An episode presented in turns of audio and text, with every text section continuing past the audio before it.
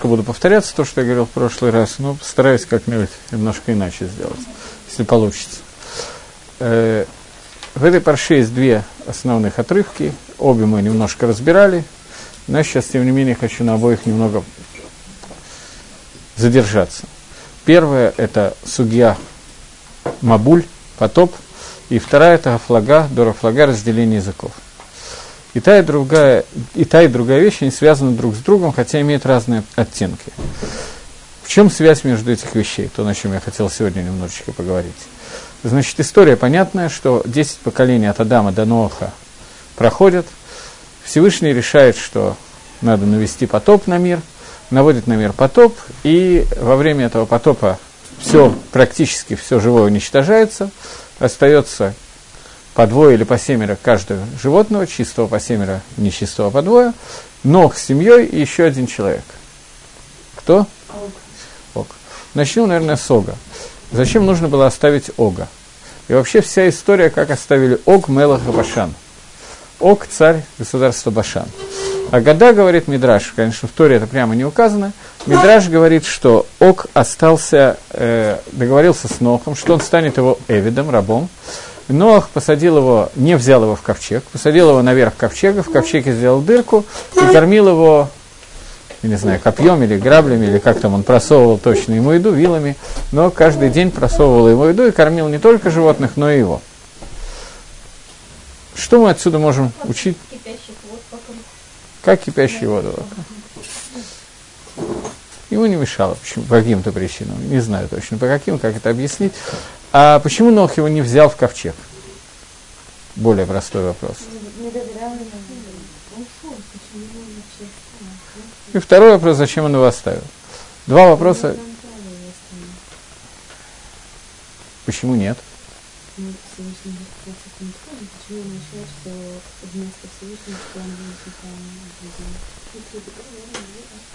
Ну, а и чем этот договор помогает? А действительно ли Всевышний хотел все уничтожить? Да, есть вот комментарий, что он не спрашивал, что он сам зацепился. Есть такой тоже комментарий. Мидраш Танхума говорит, что он договорился с Нохом. А, хорошо, если он сам э, зацепился, то почему Нох его кормил каждый день? В любом случае, на каком-то этапе Нох, на каком-то этапе Нох согласился на, на то, что его надо оставить. Э, откуда мы знаем, что Всевышний хотел все уничтожить? Из того, что он устроил эту заваруху с потопом.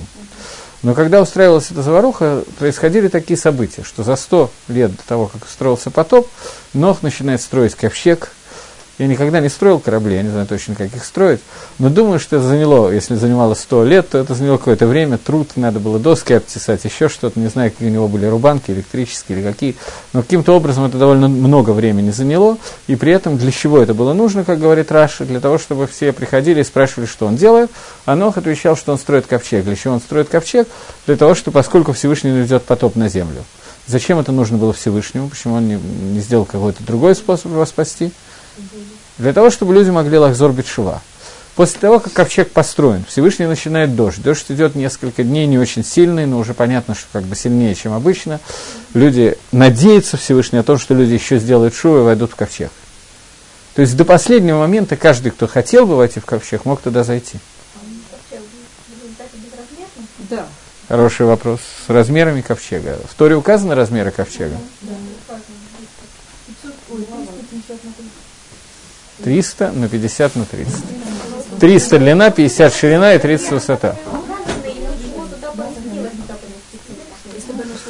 Так в чем у нас трудность? У нас трудность в том, что ог был такой большой, что он не помещался в ковчег. Это сейчас трудность, которую вы обсуждаете. Я, чтобы знать, на какой вопрос я отвечаю. Беседер – это трудность. Я готов ее обсуждать. Но это вопрос сейчас. Почему-то вы замолчали, я не знаю. Перед этим шла речь о том, что мог войти, значит, людей могло еще туда. Не, ну вода, ну можно сказать, что Ок не мог войти. Ок был очень большой, высокого роста, здоровый мужик.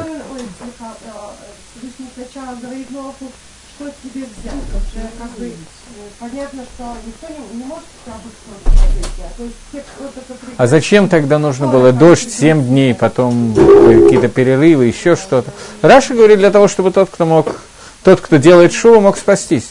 До, послед, до самого последнего момента Всевышний дает нам, не только им, нам тоже, сделать шоу. А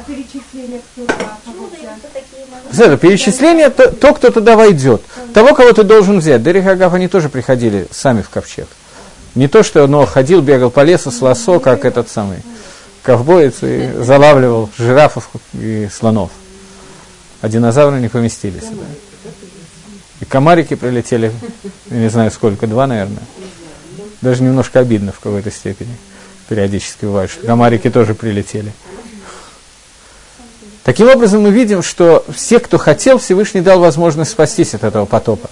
Остальные, те, кто не спаслись, не захотели. Ок Мелахабашан захотел, но в ковчег не был взят.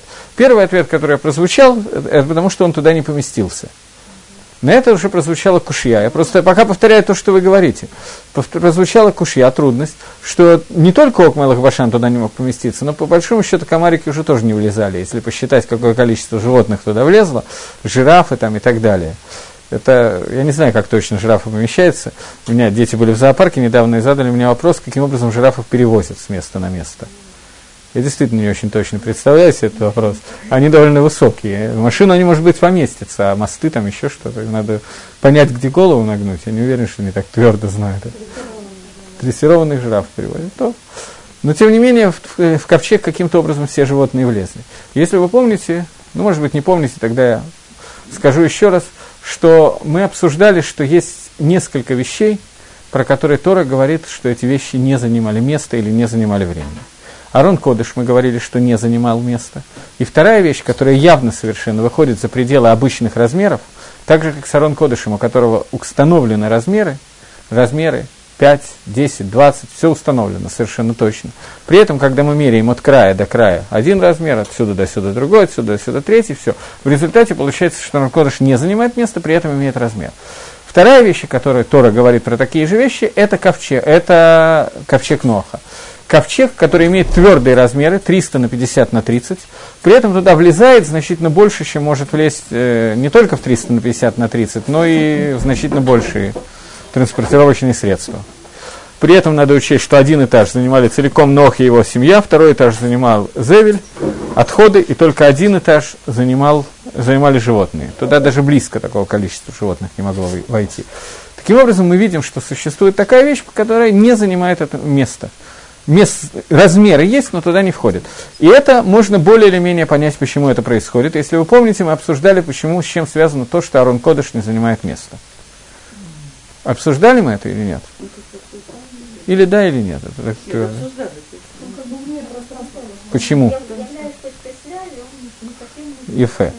Ефе. Существует э, какая-то точка отсчета, с которой начинаются некоторые вещи. Бейтмигдаш – это место соединения неба и земли, Маком Шаминашким Шамай Варец, место, где соединяется небо и земля. Арон Кодыш – это Га – это место, это вот самое это место.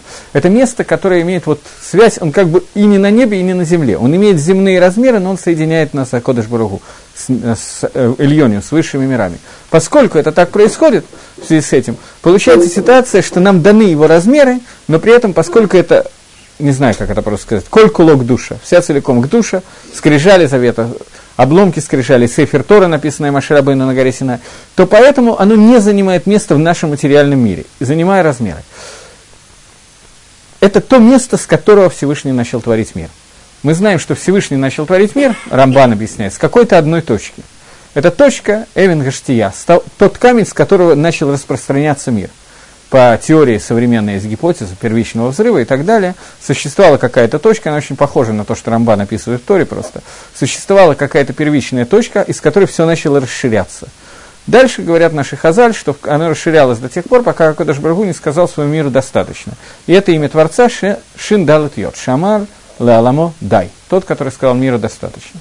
Теперь, когда мы говорим об этом, то вот эта вот точка, она не занимает пространство она еще до того, как пространство создано, существовала. То же самое мы говорили еще про один день. Я просто напоминаю, для того, чтобы нам легче было ориентироваться. Э, мы это все уже говорили, когда обсуждали Йом-Кипр. Йом-Кипр – день, который не занимает времени, который как бы находится вне времени. Обсуждали, что это совпадает с количеством слов в первый день творения. Йом и Хат – один день, о котором сказано в Торе, это Йом-Кипур, который находится как бы снаружи от всех дней года – тот день, с которого начинается. Нулевая точка отсчета. Здесь проще можно сказать, все равно непонятно, но можно сказать. Выглядит так нормально. Теперь, когда мы говорим про ковчег, здесь происходит то же самое. А Кодыш Брагу уничтожает все, что было в мире, и начинает мир, живой мир, заново. Для этого существует одна точка, из которой распространяется весь этот мир. В этой точке это, она живет по другим немножко законам, чем, чем те, которые мы сегодня привыкли. Это как в автобус, когда можно набиться очень много людей. Неуверенное количество. Там тоже набивается. Резиновый такой. Так вот, ковчег завета – это то место, куда могло поместиться абсолютно все. И тогда ваш ответ, который вы кто-то попытался дать, я не помню, кто-то прозвучал этот ответ, что ок не помещался в ковчег, это ответ, который не выдерживает критики, потому что все остальное туда тоже не могло поместиться. Ну, может, комары могли, может, я преувеличил. Комары, наверное. Комары, наверное, могли поместиться. Нет, поместились все, жирафы тоже поместились. И слоны поместились. Это я не знаю. Все или нет, я не могу точно сказать. Я не знаю. Я не знаю, совершенно запросто можно сказать, что мамонты не, их не брали. Я не знаю, может быть, взяли всех, может, не всех. Я просто не знаю. Не, так принципиально. Существуют какие-то животные, которые находят кости и говорят, сегодня мы их не видим. Я думаю, что еще через 50 лет мы не увидим многих других животных тоже, только если в зоопарке, потому что постепенно Красная книга увеличивается. Но не это сейчас такая проблематичная вещь. Явно, что Ога не взяли по какой-то другой причине. Я хочу... М? Человек по имени Ог. Его взяли, но не внутрь. Почему его не взяли внутрь? Какой урок отсюда мы можем выучить? Ну, помогите мне недостаточно цейк, поэтому снаружи можно, а внутри нельзя. Это верно, но надо расшифровать. Он хотел спастись. А что, другие не хотели спастись? Он был единственный... Другие кинеры не поверили в существование потопа до самого последнего момента и отказывались воспринять, что Всевышний это сделал. Он пришел к ковчегу. Я не знаю, в какой точный момент он пришел. Может быть, он пришел, когда дождь был с одной силы, может быть, другой. Понятно, что в один из последних моментов. Но, тем не менее, он подошел в тот момент, когда его еще можно было спасти, но Ног не стал его впускать внутрь. Ну, с той стороны, что у него был, с одной стороны, что он оказалось плохо, а с другой стороны, что у него там а, кстати, да. оказалось плохо Авраам один, а с другой кстати, стороны, как бы да, у него там было... А может быть, очень Леш, Леш. Попробуем расшифровать это, да. Не, ну просто что он его не пустил, не пустил, что решает оставить уже.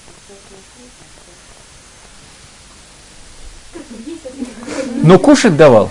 Ну, кушать давал, раз он там видит жив, значит, надо, буду кормить. То? А вообще, с какой стати оно вообще, где, то есть Всевышний дал это разрешение, как это происходило? Расшифруй. В смысле, что, может быть, вообще его нельзя было остановить? Почему Нох его оставил? Он сам решил его оставить? Ну, он уже пришел. Ну что? Как любому а, а, э, Рав Деслер, которого у вас здесь почему-то я не нашел, этого Тома Рав Деслера, поэтому мне придется по памяти, это этим у меня немножко плохо. Он объясняет, э, что из этого мы можем учить одну вещь. Окмел Габашан пришел и Иштабет – э, сделал шейбут, объявил себя Эвидом Ноаха за то, что Ноах его спасает во время потопа. Ок и Ноах, они составляют состояние, похожее на тело и душу. Ноах – это человек, который является цадиком, тем цадиком из Соталам в натуральном смысле, в самом большой Соталам, который имеет с этого весь Он сделал весь мир, от него произошел весь мир – Нох – это цадик Гамур, от которого происходит весь мир. В том поколении, в другом, это мы, может быть, еще поговорим, если настроение будет.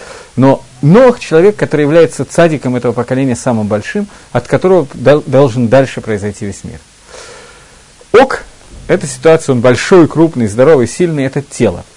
Состояние между телом и душой все время, Ецергара, назовем это более, Ецергара и Ецерготов, должно быть такое состояние, когда мы не должны Ецергара очень сильно отталкивать и не должны его очень близко притягивать. Почему мы этого не должны делать? Оттолкнув Яцергара чересчур сильно, мы не выдержим этого испытания. Она будет задираться намного сильнее, и нам не справиться. Пока мы с ней в хороших отношениях, она чуть-чуть меньше задирается, есть шансы справиться. Понятно, о чем я говорю, да, примерно. Приведите тогда примеры, раз вы понимаете, потому что мне в голову не приходит сейчас примеры, где можно с Ецергорой. Приведу какой-нибудь пример. Существует... А? С диетой, замечательно. Это мне не пришло в голову. С диетой. Диету нельзя очень сильно брать сразу. Же я правильно понял? О, нельзя полностью не кушать, надо периодически кушать. Это, это вот Есть разница, какие примеры надо приводить для мужчин, какие для женщин. Я собирался совершенно, естественно, совершенно другой, не про диету. Совершенно. Но прекрасный пример. Ифа. Э, я хотел привести стандартный пример, который приводят комментаторы различные, они, естественно, приводят мужские примеры, им тоже это не пришло в голову. Человек, который хочет э, учить Тору, но ему тяжело учить Тору. Пример достаточно стандартный. Человек может поспать до 8 часов, встать на ватикин в 5 утра или до 10 часов. Что ему правильно делать? Сразу вставать в 5 утра, он, скорее всего, продержится неделю, потом встанет в 12, если проснется, если разбудят, и так далее. Это тот же самый пример, что с диетой, он ничем не отличается, ломайся. Просто пример, когда мы настраиваем, гоношимся, я не знаю, как это сказать, воюем с Ецаргорой, намного сильнее того, что мы можем выдержать, это пример, который запрещен. Пример, который запрещен. Это одна. Другая возможность объяснить это на более таком примере, это так, как объясняет Раша в Геморе, более немножко другой аспект, скажем так. Э, Гемора говорит, что три человека, человека, с тремя, говорит Гемора, я не знаю, как перевести, им шлаша, с тремя. С тремя нужно, э, чтобы правая рука притягивала, в то время как левая отталкивает. Известный пример, мы его приводили, по-моему. Это, не, не надо обижаться, женщины. Это второе, это дети. И третье, это Ецархара. Три вещи, с которыми нужно левая рука притягивать, э, правая рука притягивать, когда левая отталкивает. Почему? Приводится пример с Илишей, который отталкивал Гехази, приводит пример с э, Раби Шубан Пархия, который отталкивал этого человека, из которого произошло все христианство и так далее. Таким образом, мы должны следить за тем, чтобы держать какую-то дистанцию. Ецаргара, какой приводится пример, что если оттолкнуть Ецаргара Ютер Медай чересчур, то человек не будет выполнять митсу «плодитесь и размножайтесь». Другой пример. Ецаргара должна быть другим словом. Ецаргара должна быть использована в этом мире – так мир создан, он невозможен без Ецархара. Ок Мелахабашан, он, я перечеркиваю все, что вы говорили, я поддакивал вам, но я не говорил, что я правильно говорю, что вы правильно говорите. Я теперь перечеркиваю, я не говорю, что Ок Мелахабашан сделал чу. Ок Мелахабашан говорит Мидраш, что это Ецаргара была. Это Кох Ецаргары, который пришел к Ноху в ковчег. И Нох учит, учит нас, вернее, мы можем учить из Ноха, если у нас получится, мы постараемся выучить из Ноха, то, каким способом мы должны работать с Ецаргарой. Ецаргара есть натия лакдуша, есть тоже направление к святости. Мир не может существовать перед, перед, без Ецаргары. Точно так же, как без Ецаргары не может быть выполнена митсва «плодитесь, размножайтесь», без Ецаргары не может быть еще много чего сделано.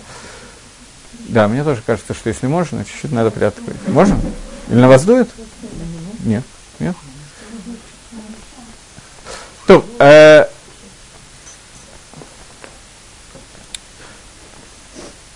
Та же Гемора Авойда Зойра, о которой я только что приводил, Гемора, а, трактат Авойда Зойра, рассказывает о том, что Аншейк Несада Гдала, мужи Великого Собрания, известный очень, Гемора наверняка вы слышали, мужи Великого Собрания увидели, что это рацион, время угодное Всевышнему, обращается к Творцу с, с с молитвой о том, чтобы истребить Ецергора Авойда Зойра, и им это удается.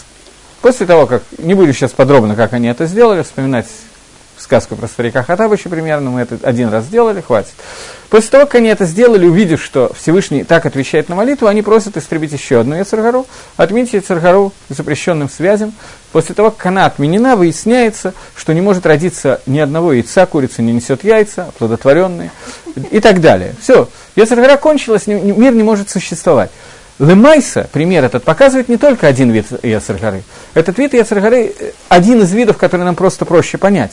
Но Лемайса – та же самая проблема существует с любым другим Яцером.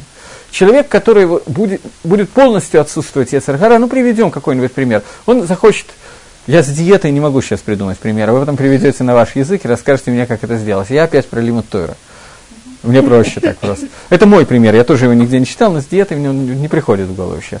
Человек, который решил, что он будет стопроцентно учить Тору, вообще не, не переставая, он не будет ни есть, ни спать, ни так далее, и он действительно проучит Тору 2-3 дня, потом он помрет. Потому что у него не будет времени кушать, у него не будет времени спать, он, он, все, будет отсутствовать любые инстинкты, рефлексы и так далее. Человек, который состоит сегодня, в наше время, потом будет иначе. В наше время одно готов, он тоже не может существовать.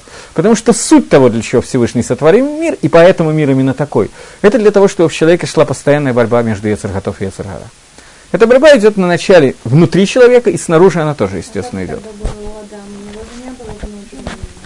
она была снаружи. Она была, та же Яцергара была снаружи. Она не такая, она была другим способом, она была снаружи, но она была. Увда, что он не смог с ней справиться. Когда Нафаш пришел к Хави, то она не смогла с этим справиться. Может быть, это связано, ну, неважно, не будем входить сейчас в детали, на другую тему. Теперь, э, что происходит, когда Ецергара идет к Ноху в ковчег в виде Ог Мелаха Башан?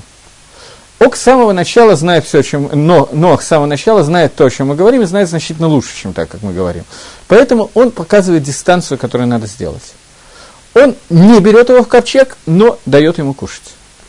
Таким образом, мы должны, и эта вода очень трудная, авойда, каждый раз Башикульдат знать, какое у нас должно быть отношение с нашей Яцергарой. Для этого надо себе определить, какая у меня Яцергара, и взвесить Шикульдат, до слова это взвесить внутри своего дата, каким образом я должен с чем соотноситься. Понятно, что иногда в этом случае надо посоветоваться, иногда посоветоваться не поможет. Это тоже понятно. Потому что надо лагдир себе это. В принципе, это одна из тех вещей, которые практически человек может сделать только самостоятельно и далеко не всегда правильно.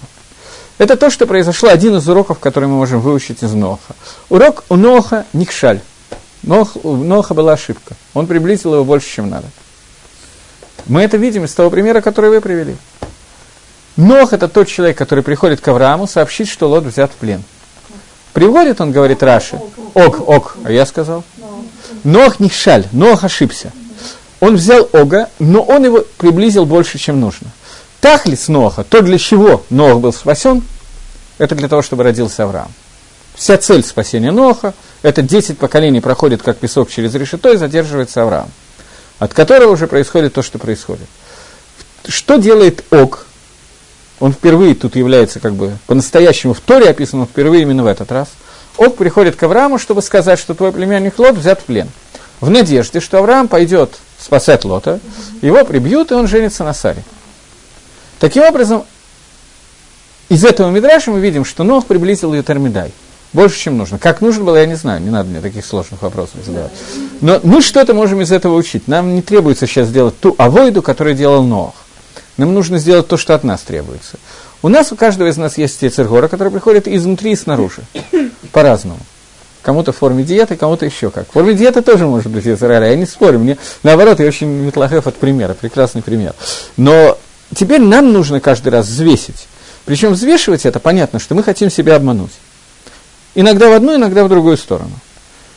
У разных людей будет разные направления, в какую сторону себя обмануть. Кто-то хочет взять себе все хумры, которые он нашел, в Шульханорахе или где-то что-то услышал и так далее. В результате часто ломается, потому что это невозможно.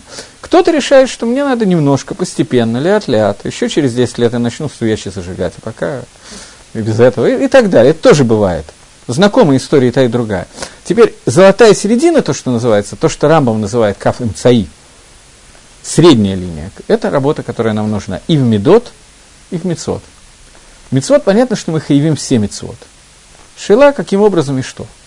Например, сегодня женщины не надевают цицит, не надевают твилин и так далее, и так далее. Какая-то женщина, которая захочет это сделать, я далеко не уверен, что это будет правильно делать. А что это будет неправильно делать. Почему? В принципе, имеет право это сделать. Есть много ответов, почему это неправильно. Потому что от нас требуется сделать в основном то, что мы должны делать альпидин, а не какие-то хумрот и так далее. Теперь, ну, бывают ситуации, когда человеку нужно взять какую-то хумру. Приведем пример. Спрашивает Гемора, почему Паршат в отрывок соты находится рядом с отрывком Назира в Торе. Идет Паршат соты, следующим Паршат Назира. Что такое сота? Мы знаем, что такое Назир? Тоже знаем. Ну, скажите тогда. Примерно.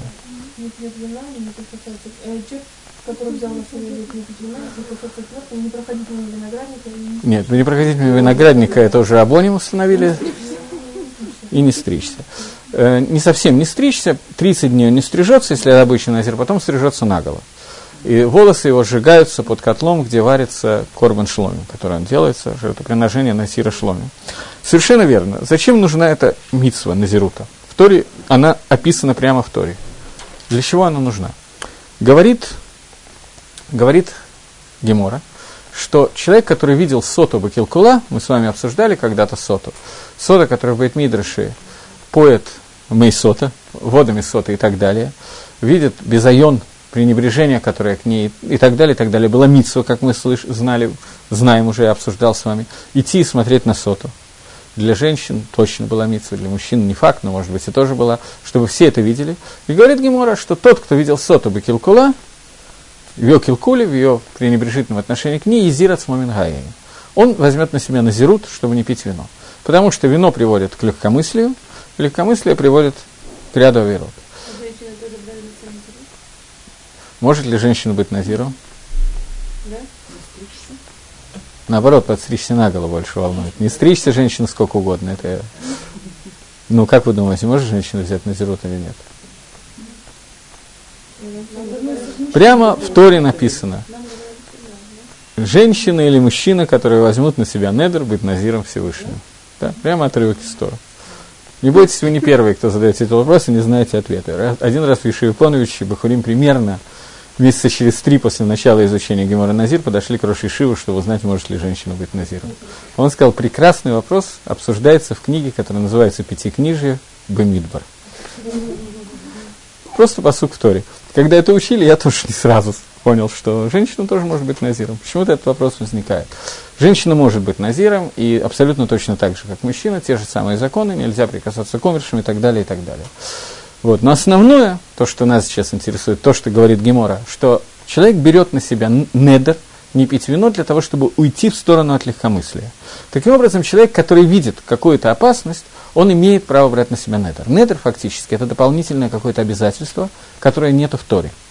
Иаков Авину, когда мы знаем, что когда он шел к Лавану, он э, лег спать на камни, на, много камней он сложил, а в результате получился один. И он, узнав, что он спит на месте, которое Кодыш и Гдашим, он взял на себя недр, что если Всевышний спасет его в доме Лавана, он вернется и так далее, то все, что у него будет, десятину он отдаст Всевышнему. А сэр, а сэр. Все десятину и отдает Творцу. Это недр. Отсюда мы учим, что бумагском сакана, в момент опасности, человек имеет право брать на себя недр. В другое, в другое время брать на себя недорим неправильно неправильно. Есть махлокис на эту тему, Маскона Гемора, что человек не должен брать на себя недорим, и человек, который взял на себя недор, он называется хате, согрешивший, даже если он его исполняет. Кроме маком саконы и так далее. Когда человек чувствует, что ему это нужно, он может для себя взять недор. Почувствовать, когда это нужно, а когда наоборот, это та авойда, о которой мы сейчас говорим, которую мы можем выучить из того ремеза, того намека, который нам дал э, в ковчеге Ноаха. Да. Да. Но это не митсва из Торы. Не то, что это входит в Тарьяк Митсвор, 613 заповедей. Понятно, что нет. Но это правильно. Если он увидел, если он увидел и видит, что у него есть возможность сделать то же самое, что сделала она, то есть митсва взять на себя надо. Ну, наверное, если человек э, знает, что ему это не грозит, каким-то образом не видит никакой проблемы именно в этом, не та авойда, которая к нему относится, то, наверное, ему не нужно. Просто Яцергора, о которой мы сейчас говорим, это Яцергора довольно сильная. Она существует у большей части людей, поэтому Тора ее описывает отдельно. Понятно, что это может относиться к любому другому виду Яцергоры. Человек, который знает, что он э, регулярно встает на шахре с 12 часов, тот же пример, который я привел, наверное, вполне может быть, что он видит, что он не может с этим справиться, что ему надо взять недер, не пропускать там, ну, какое-то время определенное. Вполне может быть, что это правильно сделать. Зависит от ситуации. Это невозможно ответить однозначно. Каждый раз надо рассматривать эту ситуацию по-разному. Другому человеку, который встает уже 25 лет на Ватикина, ни разу не просыпал, не просыпал, незачем брать этого недера на первый взгляд и так далее. Я могу привести много примеров, но... Да, что-то какой вопрос. Он не взял на себя недер. Я показываю недер как отношение того, как человек должен относиться к, той, к тому Ецеру, который у него может возникнуть. Когда человек видит, человек должен с Ецером находиться в определенной связи. Он не может от него отказаться полностью, это невозможно. Отодвинуть его и термида у него не получится. Он набросится так или иначе, и так далее. Поэтому он должен находиться в каком-то контакте, но этот контакт должен быть не слишком близкий и не слишком далекий. Нам нужно каждому для нас, зная свои, свои проблемы, надо решить, каким образом относиться к этим проблемам. Эти проблемы могут быть различны, у каждого человека они различны. Они входят в Тарьяк Мицвод, в Медот и так далее. Поэтому в каждой меде нам надо выбирать Кафам Цаи, Вавадат Медот. Каждый человек должен каким-то образом вести работу над своими качествами. Далеко не каждый это делает, это понятно тоже. Но тем не менее, даже когда мы говорим, что человек не делает это, это не совсем верно. Он даже, может быть, не задумываясь, пытается, он знает, что это ему мешает, он каким-то образом пытается это устранить. Теперь, когда человек продумывает, каким образом ему работать над каким-то качеством, он должен решить, как ему это надо делать. Человек может работать двумя способами, стандартными. Есть больше способов, но стандартные два способа. Первое – посидеть вечером перед сном или утром после сна или в любое другое время и решить, что у меня есть проблема с медот. Какую-нибудь проблему задайте мне, чтобы вы участвовали в работе. Какую-нибудь меду. Вспыльчивый. Человек может решить, что у меня есть проблема со вспыльчивостью. Э, значит, каким образом мне надо бороться с этой проблемой?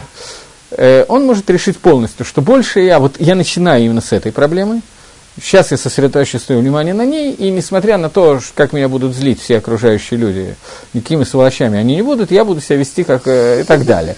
Ну, может он это сделать, или это будет неправильно? Я специально привел этот пример. Маловероятно.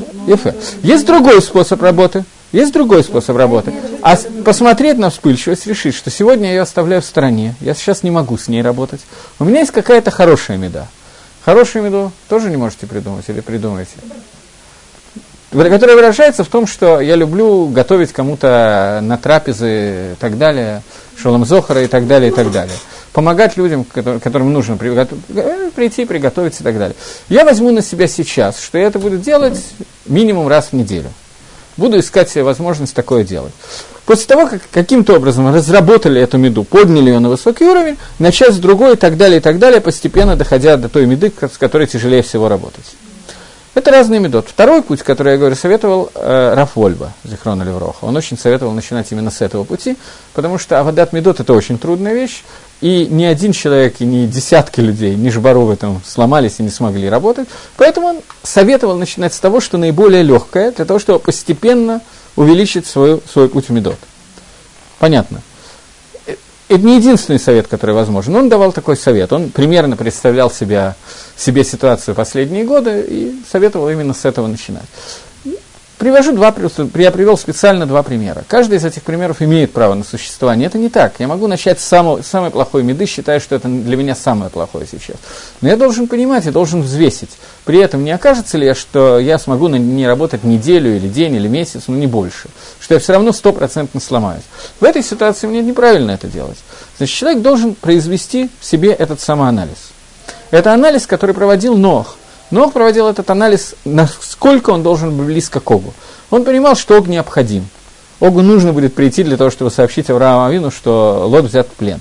Шейла только с чем он придет? Для того, чтобы Авраама убили, или для того, чтобы Лот был спасен? И так далее. Это хижбон, который нужно делать.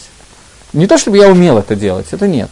Но поставить вопрос я каким-то образом могу. Дальше э, уметь это невозможно. Надо каждый раз взвешивать каждую вещь. И не надо на, на этом тратить целые недели и так далее для того, чтобы взвесить. Тут надо задуматься ненадолго, оставить еще когда-то и так далее. Понимаете, вещь, которая, над которой мы работаем, можно задуматься на 5 минут, оставить ее, потом вернуться к ней, когда бейшув дат, когда человек успокоится по, по этому поводу и так далее. Одна из вещей, которая общий совет Бавадат Медот, это не брать, не брать на себя что-то скоропостижного. Вот так вот, все, я и рвать на себя тельняшку и так далее. Это неправильно, это не получится. Это уже проверено. Еще есть вопросы по этой части? Я хочу сделать несколько таких частей сегодня. Но на Ноахе это как-то отразилось, что на выходе или это отразилось только на Аврааме? Мы видим это отражение в Аврааме. Возможно, в Нохе это тоже отразилось. Возможно, я не знаю.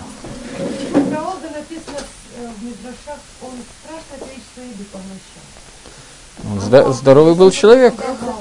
Он хотел, у него не было диеты, скажем так. Я не очень могу ответить на такой вопрос, я не знаю, сколько точно кушал ок.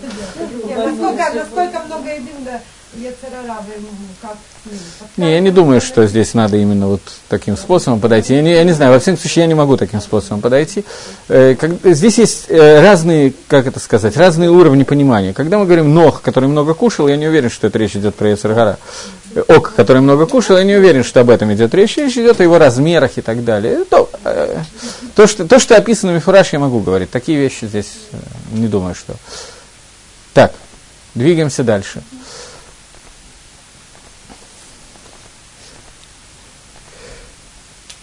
Есть еще один момент в строительстве ковчега, на котором я хотел остановиться. Это то, что мы с вами говорили, что Всевышний мог спасти Ноха любым способом. Совершенно не обязательно нужно было строить ковчег. Абсолютно, то есть не обязательно. Каким другим способом можно было спасти?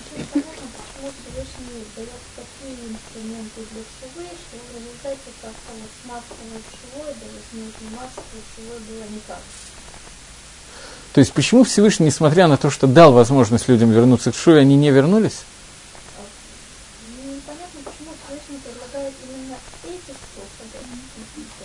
а не заставил их вернуться совершенно другим способом. Потому что э, Всевышний оставляет для нас свободу выбора. Нам дана возможность, нам показано, показан дождь, показан ковчег. Сто лет говорят о том, что скоро будет потоп, подумайте, что вы делаете. И так далее, и так далее. У людей была возможность сделать шоу. В тот момент, когда они решили, что они ее делать не будут – Всевышний мог сделать любой другой способ, когда они были бы вынуждены сделать шоу. Но тогда это было бы уже не шува, это было бы лишение человека свободы выбора. Это неверно. Всевышний всегда оставляет это точно на том уровне кихуда асара, когда чуть больше у нас уже не будет свободы выбора, мы выберем. Чуть меньше у нас не будет свободы выбора, потому что мы не поймем, что от нас делать. Нам дается каждому человеку, причем не только в то время, каждому человеку его ставится в ту ситуацию, которая для него является оптимальной, но ему не дают больше. Если сегодня дать нам навиют пророчество, то мы не будем долго выбирать. У нас не будет свободы выбора. Мы сразу станем все цадиким. Это бесполезно. У нас не будет схара. Поэтому навиют будет дан. Илья Нави придет и вернет сердце отцов к детям, сердце детей к сыну. Но это произойдет позже, когда это будет нужно как свобода выбора. Каждую секунду у нас сегодня есть свобода выбора. Поэтому но во время Ноха людям было показано ровно столько, сколько им было необходимо. Почему именно столько им было необходимо, для этого надо понимать тот уровень, на котором они находились. На первый взгляд, в тот момент, когда сто лет говорится о том, что будет потоп, потом начинается дней на 40 дождь, такой выходящий за, за пределы законов природы, непонятно, почему не войти в ковчег, собственно говоря. То, значит, для них это было недостаточно, как мы видим.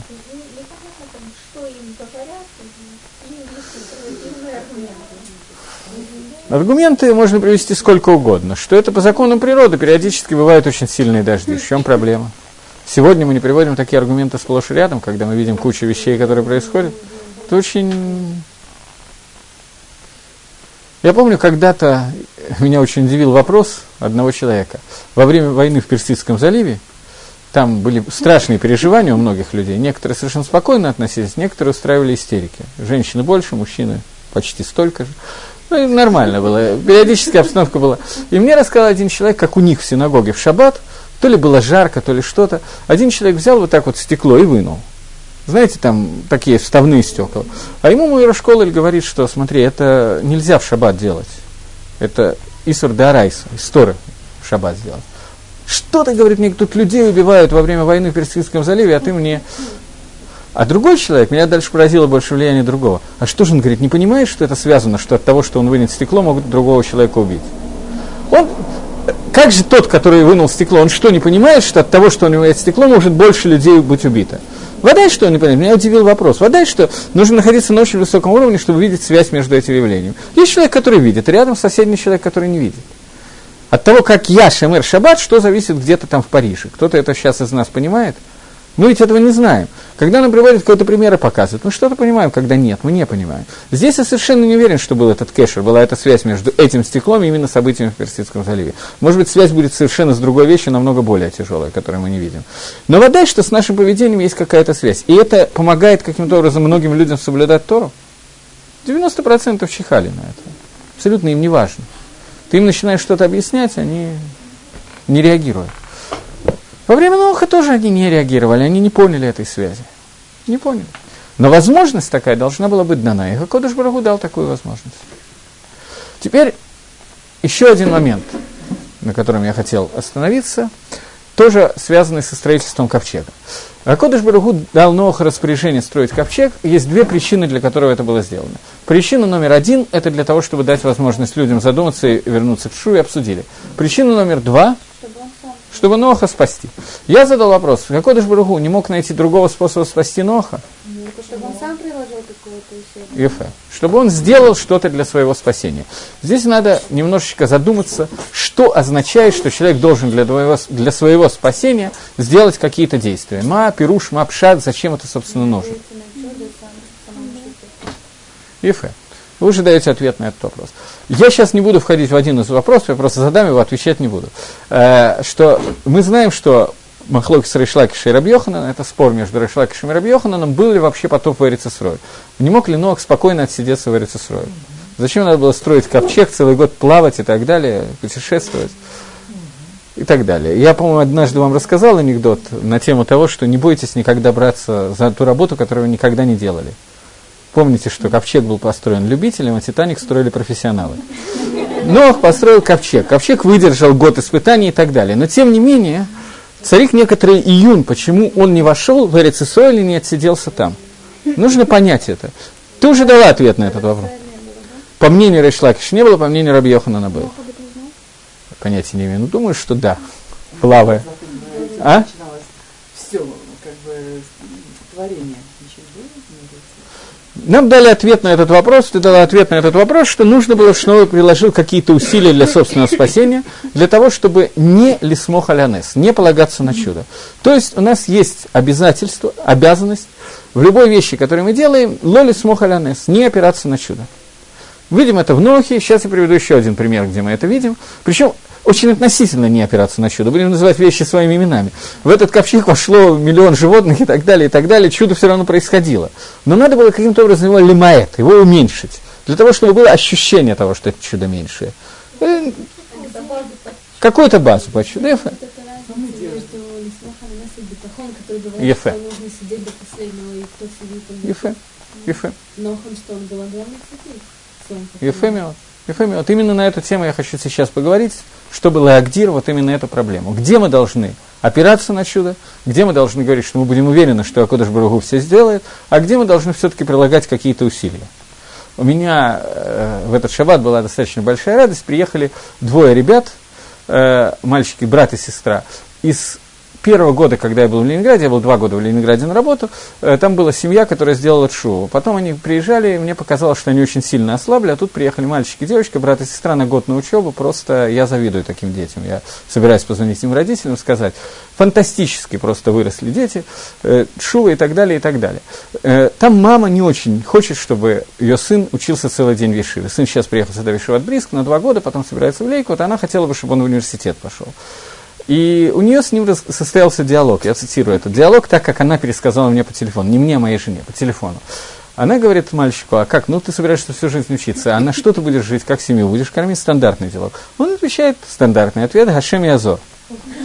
А, что она ему ответила? Она как сказала, что мне кажется, что ты неправильно называешь папу Всевышним. Ответ. Невозможно всегда сидеть на шее родителей. Ответ, возможный ответ.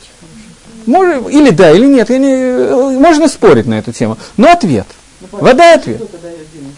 Папа работает. Это? Я обратил внимание за последние э, там, 30 лет жизни, до этого я не обращал на это внимания, но за последние 30 лет жизни я обратил внимание, что человек работает, у него больше денег, чем если он не работает. Это, это отдельный разговор. Беседа. Так я сейчас, я сейчас хочу увидеть, вопрос понятный, на эту тему говорят много и так далее, и так далее. Э, я хочу сейчас попытаться, то, что ты задала этот вопрос фактически, где разница между бетахоном, уверенностью, и тем, что мы не имеем права не делать каких-то своих действий? Где и когда она проходит? Ответ на этот вопрос однозначно дать нельзя, невозможно. Но я хочу привести пример. Здесь мы видим в Паршат Нох, мы видим, что Нох должен был сделать Иштадлут, сделать усилия. После этого он будет спасен Бадарихнес. Его спасет чудо. Но он должен был сделать усилия для того, чтобы это чудо произошло. Второй, вторая ситуация, которую я привожу вам пример. Чудо откровенное. Может, кто-то умеет это делать. Я мало людей встречал, которые бы про себя сказали, что они умеют это делать. Пророк Илиша, который сидел себе спокойно, занимался Торой, как я думаю, там не описано, чем он в этот момент занимался, приходят к нему и говорят, что ребенок, за которого он молился, умер.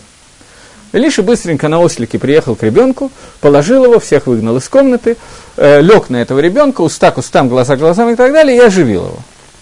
Зачем ему надо было ложиться? Почему он не мог оживить каким-то другим способом? Зачем нужно было столько действий делать? Откровенное чудо. Оживляют мертвого. Для этого он делает целое, семь раз ложился, какую-то целую процедуру мистическую, которая не имеет никакого отношения к оживлению, совершенно очевидно. То есть оно имеет отношение к оживлению, но оживление может произойти любым другим способом. Оно ожив... имеет тем, что он оживил именно этим способом. Я не знаю, почему оно имеет, я не умею оживлять. Может, кто-то из вас более специалисты. Что люди не смотрели? Никого не было. Он попросил всех выйти. Потому что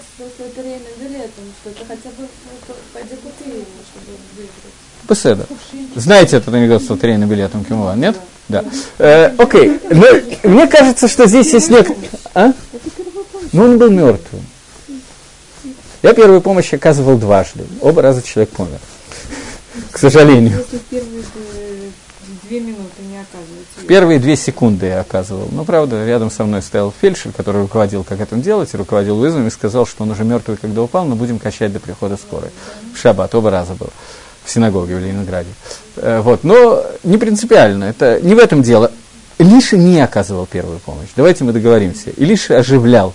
Процесс, который он сделал, назывался ожи- оживление мертвых, а не оказание первой помощи. Есть Хатам Сойфер, который говорит, что Рега, Илиша дважды оживлял мертвых, правильно. Есть Хатам Софер, который говорит, что один из этих двух раз, это действительно человек был в клинической смерти, а не умерший. Один из двух раз. Но второй раз, он учит разницы с Псуким, который приводит Трампом, но второй раз это была Тхьяза Мейси Мамаш. Оживление мертвых, Нес Гамур и так далее. Стопроцентное чудо. При этом Илиша должен был сделать какие-то вещи. Так же, как Нох должен был сделать какой-то гештадлут, построить какой-то ковчег, в котором будут происходить чудеса. Также здесь Илиша должен был сделать какие-то действия как для того, чтобы Акодыш Барагу оживил. Нам нужно сделать какой-то гештадлус, какие-то действия. Теперь, когда это нужно, а когда это нет, я сейчас приведу примеры. Пока вопросы. Ну, том, когда, если бы он оживил просто, то немножко здесь есть такая вещь, что он как бы руководит Всевышним, я сделал так, а когда он прикладывает какие-то усилия, это немножко, ну, Ну, Но он делает как человек, а не как действие. окей. Может не делать никаких действий. Окей, что мы скажем про Ноха с ковчегом? То же самое. Окей. Э, привожу вам другой пример. Известный вам тоже. Я специально привожу известные вам примеры все. Был такой человек по имени Раби Ханина Бендоса, слышали про него. У него была дочка, про нее тоже слышали. Она с дуру по ошибке в спешке перед шабатом, все представляют, как это происходит, вместо шемина, вместо масла налила уксус свечи. Бывает. Что делать? А масло она не может найти. Не знаю, почему она уже не успевала заменить. Это для меня стало загадкой. Но Раби Ханина Бендос сказал, ты главное не нервничай, все будет хорошо. Тот, кто сказал гореть масло, тот скажет гореть шемину, нет никакой разницы. Зажгли, прогорел весь шаббат, все как положено. Почему Раби Ханина Бендоса не надо было делать никаких усилий, никакого ештаблута, ковчега строить нет? для него это не было Нес? Почему уксус? Уксус это не Нес. Проверим. Возьмем уксус, подожжем и посмотрим. А?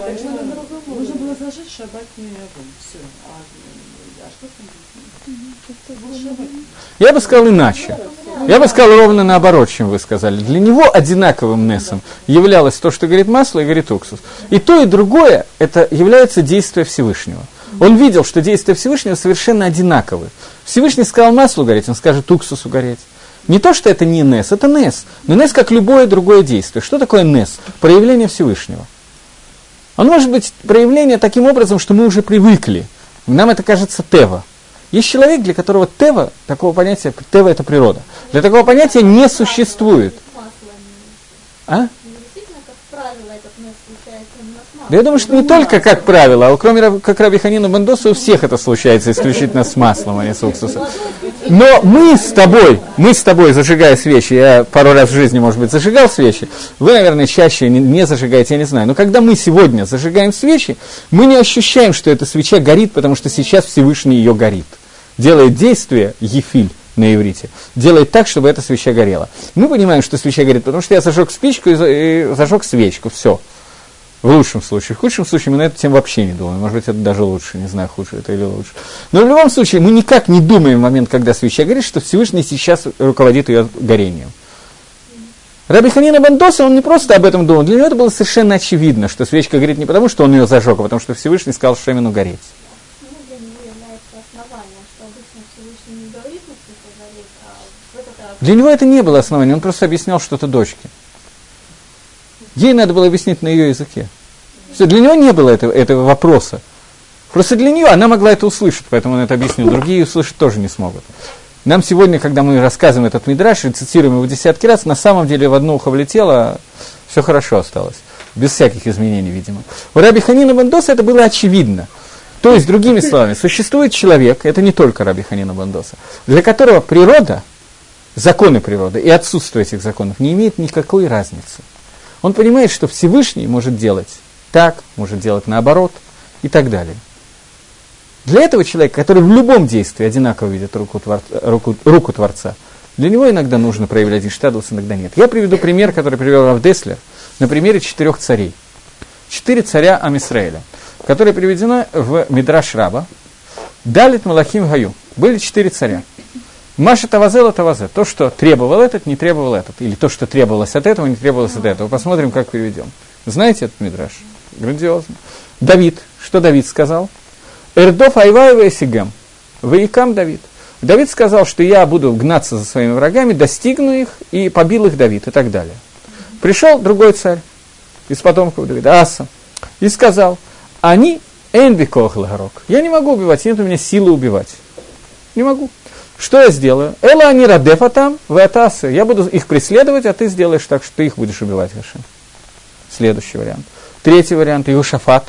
Он сказал, у меня нет силы ни преследовать, ни убивать. А что я буду делать? Я скажу Ширу, помолюсь, а ты все сделаешь. Пришел к Хискияву и сказал последнюю фразу. Я, у меня нету силы не убивать, не лердов, не преследовать, и даже Ширу я не могу говорить. Тоже не могу. Я буду спать на своей кровати, а ты все будешь делать. Никого не напоминает нам случайно? Это царь Израиля. Теперь надо только понять, что имелось в виду.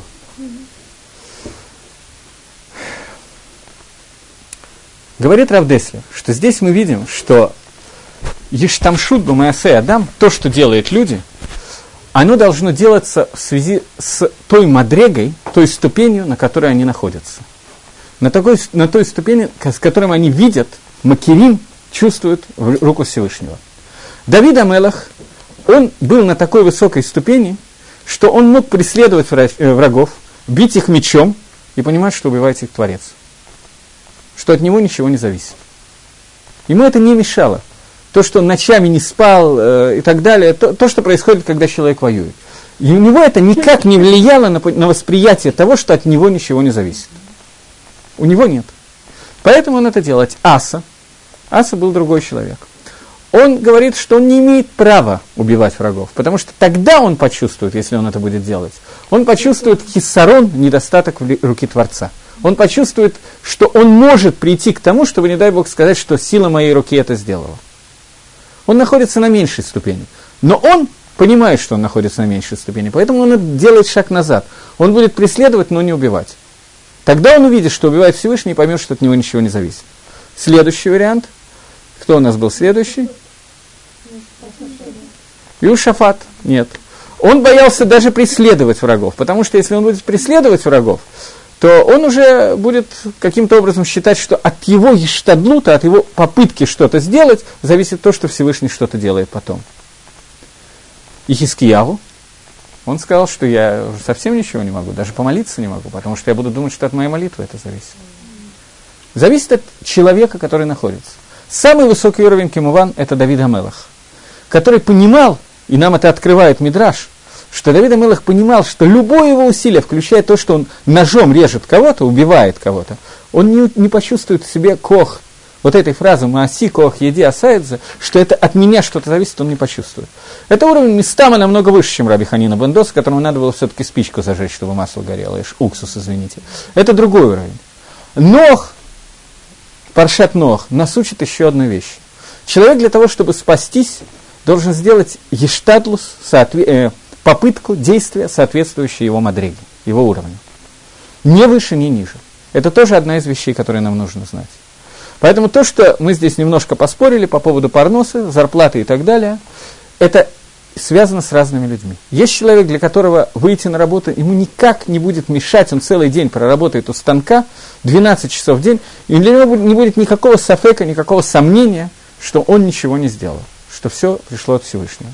Есть человек, который считает, что он должен не выходить на работу, и все придет и так. Кто из них прав, будет зависеть исключительно от того, на каком уровне каждый из них находится. Но ошибка здесь опять-таки неправильная. Человек должен понимать, где он находится, не выдумывать для себя.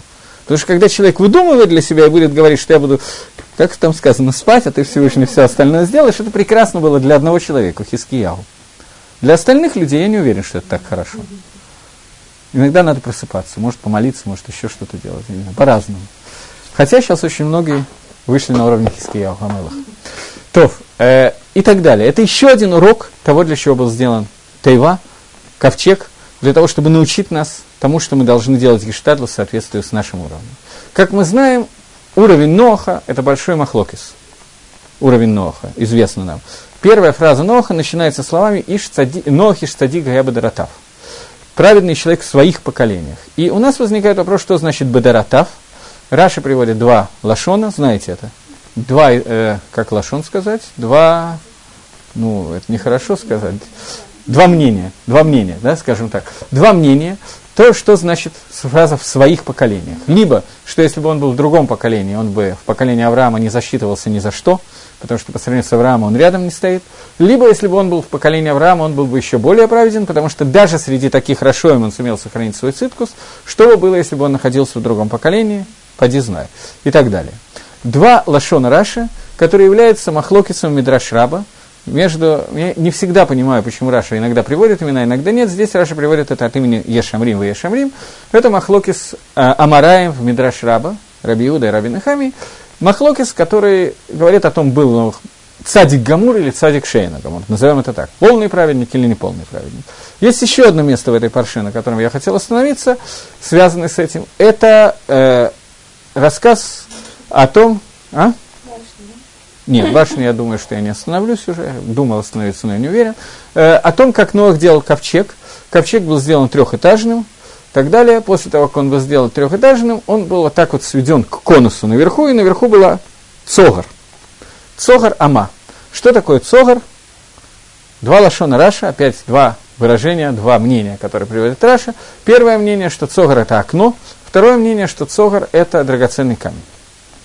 Раши не трудится объяснить, что это, его не волнует. Драгоценный камень, окно, все. Мы должны сами понять, какая, собственно, нам разница. Зачем на этом останавливаться? Сделано это было из стекла, который имеет состав силициум и так далее, или это было сделано из алмаза, который имеет состав угля С. Какая разница? Мы здесь занимаемся химической работой или в чем? Разница между стеклом и алмазом, из чего она сделана, из песка или из угля, фактически. Больше никакой разницы нету. Но тем не менее, это два Яшамрим, это тот же самый Махлокис Раби Игуда и Раби Нахами Мидраш Раба. Этот Махлокис, который есть Мифоршим, комментаторы, которые связывают эти два Махлокиса с друг с другом. Тот человек, который говорит, что Нох был стопроцентно праведником, праведником, который во времена Авраама был бы еще более праведен, он говорит, что этот Цогар – это окно. Тот, который говорит о том, что э, Цогар – это э, не окно, а как алмаз, он считает, что это будет не Нох не, не праведнее Авраама, а в, поколении Авраама он бы не засчитывался ни за что.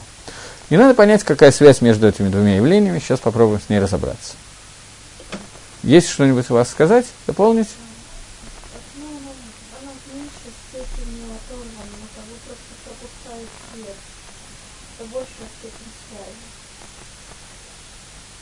А у нас он то есть ходит как бы один цвет, а вот Освещение алмазом это как будто бы большая степень искусственности ситуации. В чем эта инструментальность, искусственность выражается? Преломление света?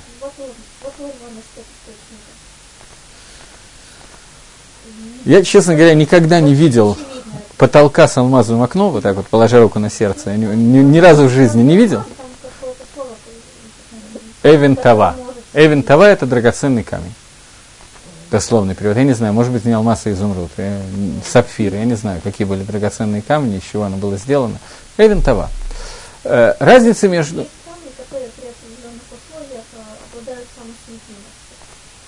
Есть такое мнение, что это был самосветимый. Особенно если их обтесать, они будут граненые, они будут преломлять как лупа по-разному. Но совершенно то же самое можно сделать со стеклом. Обтесать стекло, оно тоже будет преломлять. Может быть, не знаю. Я сейчас хочу привести комментарий, который говорит о том, что разница между стеклом и драгоценным камнем – это разница то, что если окно было стекло, то свет проходил не только снаружи внутрь, но я мог видеть изнутри снаружи. Я это Ноах, я имею в виду. Ноах мог видеть снаружи, то, что двигается, делается снаружи. Если же свет был, э, если же это был драгоценный камень, то внутрь свет попадал, но Ноах не мог наблюдать за тем, что происходит снаружи. В этом разница между этим. И теперь в чем состоит разница, какая нам разница, мог Ноах наблюдать или нет. Существует такое понятие, что возьмем сейчас Паршат Лот, который скоро будет. Когда Лот был спасен из города с дома, то им не разрешили оглядываться назад, и все послушались, кроме жены Лота. Она из вредности оглянулась, и в результате была наказана тем, что превратилась в соляной столб. Почему? Почему Лоту нельзя было оглянуться назад?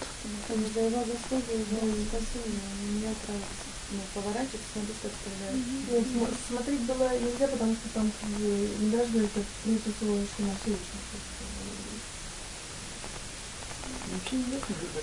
Мидраш не совсем так говорит, близко.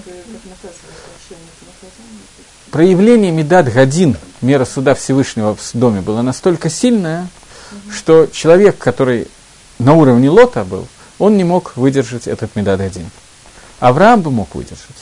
Человек, который является цадик Гамур, стопроцентный праведник, он может выдержать Медад Гадин. Человек, который цадик Шейна Гамур, не стопроцентный праведник, это выдержать не может. Кто такой Нох? Это махлок из двух шитот, двух мнений, о которых мы только что говорили. Поэтому, если это было окно, то речь идет о том, что он был праведник не менее, чем Авраам, и, соответственно, он мог, посмотрев в окно, видеть, что делает Медадин, и остаться не ущербленным. Если же он был цадик, который был Эйна Гамур, то фактически он был спасен только для того, чтобы из него был вышел Авраам. Фактически. Вся его функция произошла для того, чтобы из него вышел Авраам. И, соответственно, его циткуса не хватало на то, чтобы видеть Медад один. Поэтому ковчег должен был быть сделан таким образом, что он не мог видеть Медад один. Это один из перушим для того, чтобы понять, как связаны эти два Ишамрим, которые в Раше мелькнули просто так. Теперь Авраам. Авраам, который происходит через 10 поколений после Ноха, он сталкивается с событиями, очень похожими на события Ноха. А именно, существует Амыхат и Сафайхат. Один народ, единый язык и так далее. Поскольку мы на эту тему довольно долго говорили, один раз уже, то я только некоторые накудот, на которые, которые я не помню, что мы обсуждали в прошлый раз. Было три группы людей, которые собрались и решили, что им нужно сделать какие-то действия для того, чтобы каким-то образом противостоять замыслу Творца. Одна из этих групп говорила о том, что Всевышний, когда устроил мир, он устроил мир Бедери Гатева, по законам природы, таким способом, что каждые 1657 лет должен быть потоп. Поэтому нам надо только помочь Творцу, поставить такую башню, которая немножечко подопрет небеса, чтобы оттуда не очень лилась вода. Нам сейчас это звучит достаточно глупо, Кимуван, но, тем не менее, у них было свое представление о Теве. Я сейчас не говорю о более высоких мотивах, которые они делали, более сложных и так далее. Они видели в потопе, они вернулись назад на 1600 лет назад и увидели в потопе ситуацию, когда Всевышний Бедерих Тева устроил таким, так, таким образом мир. То есть природа этого мира такова, что должен быть периодически такой сильный дождь. Все. Таким образом, что нам нужно делать для того, чтобы этого не было? Каким-то образом исправить эту ситуацию. Каким образом они хотели исправить, я сейчас не хочу входить в это. Таким образом, мы видим, что Дора Флага опасался, поколение, когда было разде, были разделены языки, опасались того, что произошло во время потопа. Если во время потопа был один человек, одна семья, это не имеет значения, но, который представлял себя всем людям и должен был спастись, то здесь был один человек, Авраам, который оказался отдельно. Один человек, который оказался отдельно. И этот человек, по идее, должен был быть убит. Так же, как Ноха пытались убить, Всевышний просто не дал это сделать. Также Авраам должен был быть убит. Нормальная ситуация с Авраамом, что люди, они были не в состоянии это выдержать. Здесь есть один момент, на котором мы говорили с одной стороны, сейчас я скажу немножко с другой. Что означает ам и хат, высофа? Один язык и один народ. Что это означает? Одни интересы, одна цель и так далее. У нас сейчас здесь в комнате тоже находится несколько человек, причем у каждого из них разные интересы и разные цели в жизни. Совершенно определенно. Даже если есть что-то одно общее, но тем не менее у нас есть слишком много различного между нами всеми. Здесь была ситуация, что у них есть что-то, что направляло их в одно и то же место. В одном и том же направлении. Что это было? Это нечто. В принципе, такое всегда должно существовать. Должна существовать единая цель для того, чтобы объединить всех людей. Эта цель должна быть коммунизм, естественно. Ну, еще какая-то. Эта цель должна быть, это Тора. Тора, которая должна объединять. У каждого человека есть свои интересы, при этом есть нечто общее, которое должно их всех объединять. У них было тоже что-то общее, это было не Тора. Это было антитора. Тора, суть Торы. Мы учим Тора бадибур. Мы должны говорить. Говорить слова Торы. Они тоже говорили, у них был единый язык. И этот язык был направлен напротив Торы. Бадюк легефих, наоборот. И это было то, что их объединяло. И был один человек, который мешал жить. Этот человек был Авраам. Поэтому произошло событие, которое так же, как Ноха хотели убить, так же Авраама хотели убить, когда хотели его бросить в Урказдим, в печку. Нимрод хотел бросить Авраама в печку. Это было не просто поступок, когда Авраам разломал несколько идолов, как рассказывают обычно в трехлетнем возрасте. Э, понятно, что плохой поступок, нехороший, но тем не менее Нимрод готов был пожертвовать буквально всем. Это публичное выступление, куча народу папа Авраама приводит Авраама к Нимроду для того, чтобы его убить. Не совсем все-таки рассказ про Павлика Морозова, хотя напоминает иногда. Но тем не менее здесь, э, здесь немножко другое происходит. Терех – это был человек, который видел в Аврааме угрозу, угрозу для существования того мира, который они сейчас устроили. Видел правильно, он не ошибся. То, что произошло, он рассчитал фактически. Он хотел это остановить. То есть у нас происходит ситуация, когда есть один человек кенегет напротив Коля Аламкуло, всего мира. Нимрод Авраам. Авраам был против всего мира. А? Терех приходит, приводит Авраама к Нимроду для того, чтобы он понимал, что нужно что-то делать каким-то образом. А? И поэтому? То есть э, Терех дал Аврааму Дин бен Сарера Маре. Окей, может быть. Но здесь, окей, может быть, вполне, вполне правдоподобно. Но здесь есть еще некоторый элемент – что именно Авраам противоставил себя всему остальному миру? В чем именно это противоставление стоит? Понятно, но на где сейчас, да? Ифе. Ифе. Существовал бы Дин Шема Эвера, и тем не менее приведен был именно Авраам. Значит, они увидели в Аврааме эту опасность. И видели ее правильно, совершенно справедливо ее увидели.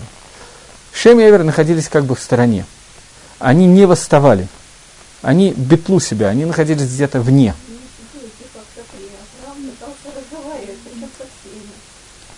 Таким образом, Авраам должен был быть уничтожен, потому что он восстал против этой идеи. Сама идея их тоже была обречена. Всевышний решил разобраться с этой, с этой башней, со строительством этой башни. И есть Геморов Сангедрин, которая говорит о том, что кинус садиким – когда собираются вместе несколько садиким, это тоф лагем ва. Это хорошо им и хорошо миру. Почему, если садиким собираются вместе, это хорошо им и хорошо миру? Чем так хорошо, что они находятся вместе, а не порознь? Чем хорошо им?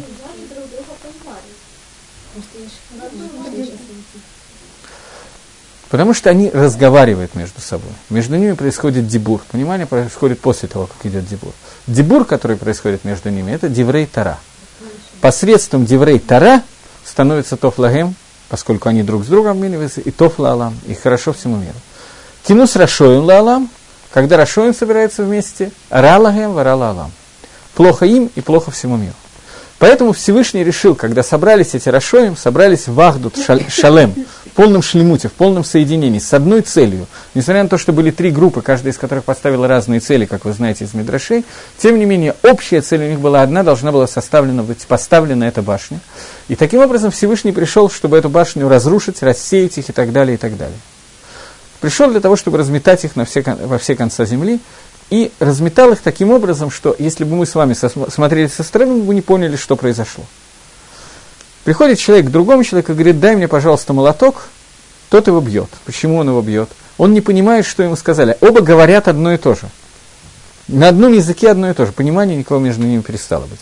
Все, они лишились понимания между собой. Сафа, я не знаю, есть мидраж, который говорит, что у них появилось сразу много, 70 языков, до этого они знали иврит и разговаривали друг с другом на лашон кодыш на иврите, теперь лашон кодыш исчез, остались 70 языков, один говорил на турецком, другой, другой отвечал на японском, и они друг на друга обижались и убивали друг друга ударом секира по голове. Это, это мидраж. Но со стороны это было выглядело. Они хотели одного и того же. Человек, который понимал, о чем каждый из них говорит, не было причины для ссоры. Они хотят одного и того же, не хотят достроить эту башню. При этом происходит, что вместо строительства башни они строят друг другу могилы.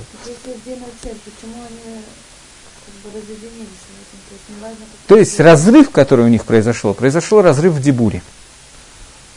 Давар, слово. Они перестали говорить на одном языке, хотели одного и того же и не понимали, у них перестала быть коммуникация друг с другом. Это то, каким образом разделил их Всевышний. Для того, чтобы сделать то, о чем сказано в Геморе Сангедрин, чтобы не было кинус рашоим, который рала гэм, рала алам, чтобы не было собраний нечестивцев, которые плохо для мира и плохо для них. Поэтому они были рассеяны, это было и хорошо и для них, и для мира. Три группы, которые там были, одна из этих групп, которая нас сегодня больше интересует, это та группа, которая хотела э, подпереть небосвод для того, чтобы не было больше потопа. Башня была разрушена, но, говорит Мидраш, что в этой башне осталась треть. Треть башни осталась. Что за треть осталась? Та треть, которая говорила, что давайте построим башню, чтобы подпереть ее, для того, чтобы предохранить нас от потопа. То есть, другими словами, осталась та часть башни, та часть людей, в чем они остались и в ком, мы сейчас не будем обсуждать, та часть Ецергары, та часть людей, которая считала, что нам нужно поставить башню, потому что Всевышний Бедерих Тева, по законам природы, не справляется с тем-то и тем-то. То есть осталась та часть, которая говорит, что Всевышний заключил себя в законы природы. И действует с нами исключительно Бадери Гатева. Вот эта вот часть, эта часть Яцергары, которая остается жить у нас всегда постоянно в нашем мире. Где у нас это проявляется, я не знаю, где не проявляется, ни одной секунды. Тем, что мы не зажигаем, как правило, э, уксус. Но это грубый пример. В том, что мы не ощущаем, что природа это тоже исходит от Творца – и точно так же Творец руководит себя в природе, как и не в природе. Абсолютно одинаково проявляет себя. Мы этого влияния, ощущение Творца в природе у нас утеряно, фактически. Это та часть Ецаргары, которая у нас осталась наиболее сильно. Это то, что мы видели в Нохе. Что для Ноха нужно было каким-то образом заключить, чтобы Дери Гатева сделать какой-то гештадлус, построить, построить ковчег, для того, чтобы выглядело это, какую-то попытку мы сделали – но при этом мы должны ощущать, что этот потоп не может, ковчег не может в тебя включить всех животных, и все равно спасение будет Бадарихнес.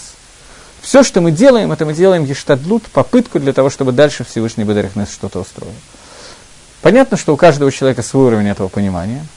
Мало кто из нас находится на уровне Раби Ханина Бендоса и так далее. Но, тем не менее, у нас есть какая-то возможность понять, чего от нас хотят. Окей? Вопросы есть? Ковчега, вот про, по поводу ковчега, там что сказали, что кроме Ода, Ода э, ковчегу Карем. Реем. Лично не знаком. Большое какое-то животное, очень невероятных размеров. То есть плыло, получается? Оно плыло, и на вопрос, что оно делало в кипящей воде, я ответить, естественно, не могу. Оно плыло в кипящей воде. Плавало. Джакузи. Уже, уже ответили на вопрос. Как оно зацепилось за ковчег рогами или еще каким-то способом, я не помню. Это как раз я читал. А? Ковчега не надо было таскать. У ковчега не было мотора, и ковчега не было парусов. Он плыл туда, когда ему хотелось. Совершенно без разницы было, когда плыть, потому что всюду одинаковая вода. Поэтому Рэм плавал вместе с ним. Разница в том, что Нох его тоже подкармливал. Какой? Пелех, он пошел, когда вот уже была хорошая много воды, именно в воду пошел, Пелех. Так и всегда говорят, корабли, они идут. Да. Никогда не знала происхождения. Не знаю. Галхей ям называется, мореплаватель. Не знаю. Может быть, да. Почему он мог спасать Ноха и его сыновей? Потому что, когда если после него, то есть понятно, что чтобы от него произошло человечество, то могли спасти только Ноха, его жену, то после этого, чтобы они родили детей. То есть, если считать, что хам тоже связан, Хам тоже был необходим в мире. Все эти вещи были необходимы. Каждый конкретно, каждый из них, какую сыграл роль в мире, мы можем проследить. Почему Всевышний не захотел, чтобы мир строился по другим законам, это вопрос не, не актуальный. Но Хакодыш Баруху захотел так, чтобы из трех сыновей Ноха произошли три группы народов, каждый из которых будет по-разному влиять на мир, и Яцергора Ивана не подобно Яцергора Исаву и так далее, и так далее. Дальше проследить, как это Яцергора с каждым из них, мы можем проследить частично, естественно, не полностью.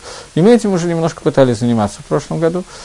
Когда мы говорили про Ханука, мы смотрели, что дал Иван, когда мы говорили про Исава Исав, про Ишмаэля и Ишмаэль и так далее, Лаван, Плештим, все эти народы оказывают определенное влияние. Есть народы, которые влияние Торы нам более подробно описывают, есть народы, которые практически не описаны влияние. Поэтому, когда периодически меня спрашивают, какое влияние оказали, я не знаю, чукчи или какое-то конкретное племя эскимосов, э, я не знаю точно. Может быть и никакого. Но никакого не может быть. Видать, что какое-то влияние духовное оно оказано, иначе ни одно творение не существует, если оно не влияет на этот мир. Но конкретно разобрать это мы не всегда, я не всегда в состоянии. В Дгилем. В Дгилем. Я не помню больше. В Дгилем известное место, да? Я не помню, где еще. Не помню. Давид Амелах говорит о том, что э, Давид Амелах один раз оказался в сложной ситуации, когда там во время боя он бегал, еще чего-то с какими-то вещами, и он забрался на какую-то гору, которая оказалась Раем, и когда он встал, Давид Амелах уже спуститься оттуда было никаких возможностей, он находился у него на голове и так далее. Он помолился Всевышнему, и Всевышний послал перед Раемом льва, поскольку лев царь зверей, то Раем поклонился, и Давид спрыгнул быстренько, по-хорошему так. Ну, надо искать, я так не помню наизусть. Я Дгилем так целиком давно уже не читал, по большому счету. Много-много лет. Окей. Еще одном месте сказано, что Акодыш Брагу дает пропитание от Карнериим. Ми бойцим киним от Карнериим. От бойцим э, в шее до Карнериим, до рогов Раима. Еще несколько мест напоминается. Какая его конкретно функция, это я не могу сказать. Тойф.